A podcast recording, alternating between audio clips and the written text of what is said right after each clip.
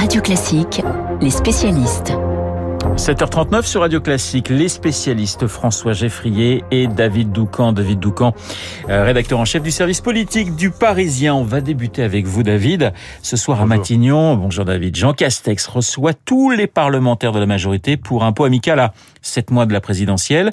L'occasion avec vous eh bien, de nous donner des, des nouvelles du Premier ministre. David, comment va-t-il? Écoutez, Jean Castex, c'est le plus heureux des hommes. Il est... Carrément. Mais oui, il est détendu. Celui que certains de ses ministres, dans son dos, euh, surnomme Jeannot, euh, est, est, au pinacle pour une raison très simple, c'est que il ne rêve pas de devenir président. Voilà. Lui, son rêve, il le vit éveillé depuis juillet 2020. Quant à la surprise générale, lui-même était d'ailleurs étonné, il se retrouve nommé à la tête du gouvernement. Conséquence, Macron, qui ne pouvait plus supporter Édouard Philippe, en réalité, a trouvé en Castex un partenaire d'une fiabilité absolue. Il ne fait pas d'étincelles, et bien tant mieux. Euh, c'est exactement ce qu'on lui demande. Il matignonise, dit l'un de ses proches. Ça veut dire il fait tourner la boutique et Macron est ravi. Le couple exécutif a inventé la lune de miel permanente. Sachez par exemple que le Premier ministre pousse lui-même, le président, a gardé pour lui toutes les annonces importantes. Castex est lucide. Il conseille à Macron de briller quand l'année présidentielle ne garantit au chef du gouvernement qu'une seule promesse, celle de l'ombre. Donc ils s'entendent à merveille tous les deux. Oui, parce que Jean Castex rassure Emmanuel Macron. Un détail l'illustre. Depuis son arrivée, Castex a restauré une pratique qui avait disparu pendant la période Philippe, à savoir le déjeuner en tête à tête tous les lundis. À l'époque d'Édouard Philippe, une anormalité s'était installée. Le déjeuner se faisait à quatre. Le secrétaire général de l'Élysée, Alexis Collère, et le directeur de cabinet de l'époque du Premier ministre, Benoît Ribado-Dumas, étaient présents. Par conséquent, président et Premier ministre se parlaient devant témoins.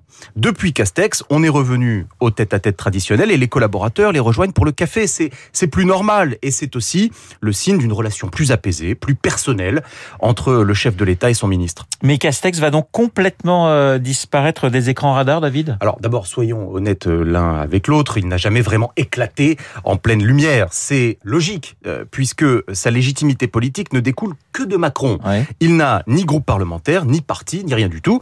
Son pouvoir, son influence sont le fruit unique de sa nomination. Jean Castex, serviteur de l'État jadis, c'est un grand haut fonctionnaire. Jean Castex, serviteur de Macron aujourd'hui, et y compris dans les mois qui viennent. Il fait quatre déplacements par semaine. Vous ne voyez pas une image aux 20 heures, mais à chaque fois, il y a un papier dans la presse locale, un passage sur France 3 Région. Et ça, dans une pré-campagne électorale, c'est utile. Euh, telle ligne ferroviaire rénovée, telle entreprise aidée, tel centre de formation inauguré. C'est du concret. Et ça, Castex le fait méthodiquement, loin du tumulte médiatique parisien. Entre Macron et Castex, euh, et par ailleurs, pardon, pour finir, Macron et Castex se complètent euh, sur un plan électoral. Ils ne parlent pas au même français. On sait par exemple, quand on regarde dans le détail euh, les enquêtes d'opinion, que Macron plaît aux jeunes, quand Castex a la faveur des personnes plus âgées. Je dirais qu'il y a d'un côté la Startup Nation et de l'autre la Nation PME. Euh, C'est deux styles différents. Cette complémentarité explique en partie qu'on ne parle plus du tout de remaniement en cette rentrée. Macron s'est dit, il est utile, je le garde. Voilà, la Startup Nation de l'autre, la Nation PME, j'aime assez. Merci David. On passe à, à l'économie avec vous François, François Geffrier. Y aurait-il du greenwashing dans l'air Vous allez nous expliquer ce que c'est dans un instant. La mode est aux investissements verts, mais encore faut-il qu'ils soient réellement vertueux. Oui, alors dans l'économie, on, on adore les acronymes et quand l'un est un petit peu moins à la mode, il est aussitôt remplacé. La RSE, la responsabilité sociétale des entreprises, est beaucoup moins tendance que les critères ESG, environnementaux, sociaux et de gouvernance. Mais avec une étude de, euh, de l'EDEC Business School, on se demande si une partie de cet investissement, eh bien, ce ne serait pas du vent, ou plutôt du greenwashing pour être poli, de l'éco-blanchiment en bon français.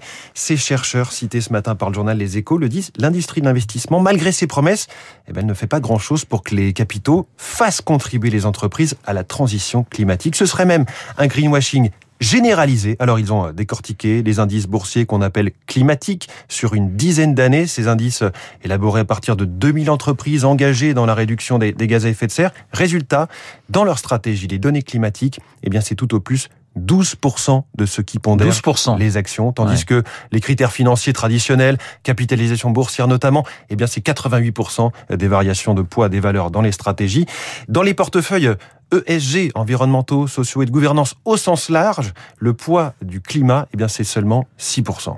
François, soyons clairs, il n'y a pas seulement un, risque juridique ou de réputation. Le problème est avant tout financier, d'abord financier. D'abord financier, et là, attention, c'est la BRI qui parle, acronyme toujours, je ne vous parle pas d'une brigade de police. Hein. C'est ce qui est la, banque centrale des banques centrales, la banque des règlements internationaux. Elle s'interroge sur une possible bulle verte dans les investissements durables. La demande pour les investissements reposant sur euh, les critères ESG a explosé ces dernières années. Ça pèse 35 000 milliards de dollars aujourd'hui plus un tiers en quatre ans, tout le monde en veut, le prix explose. La BRI le dit, elle craint des déséquilibres pour une raison simple.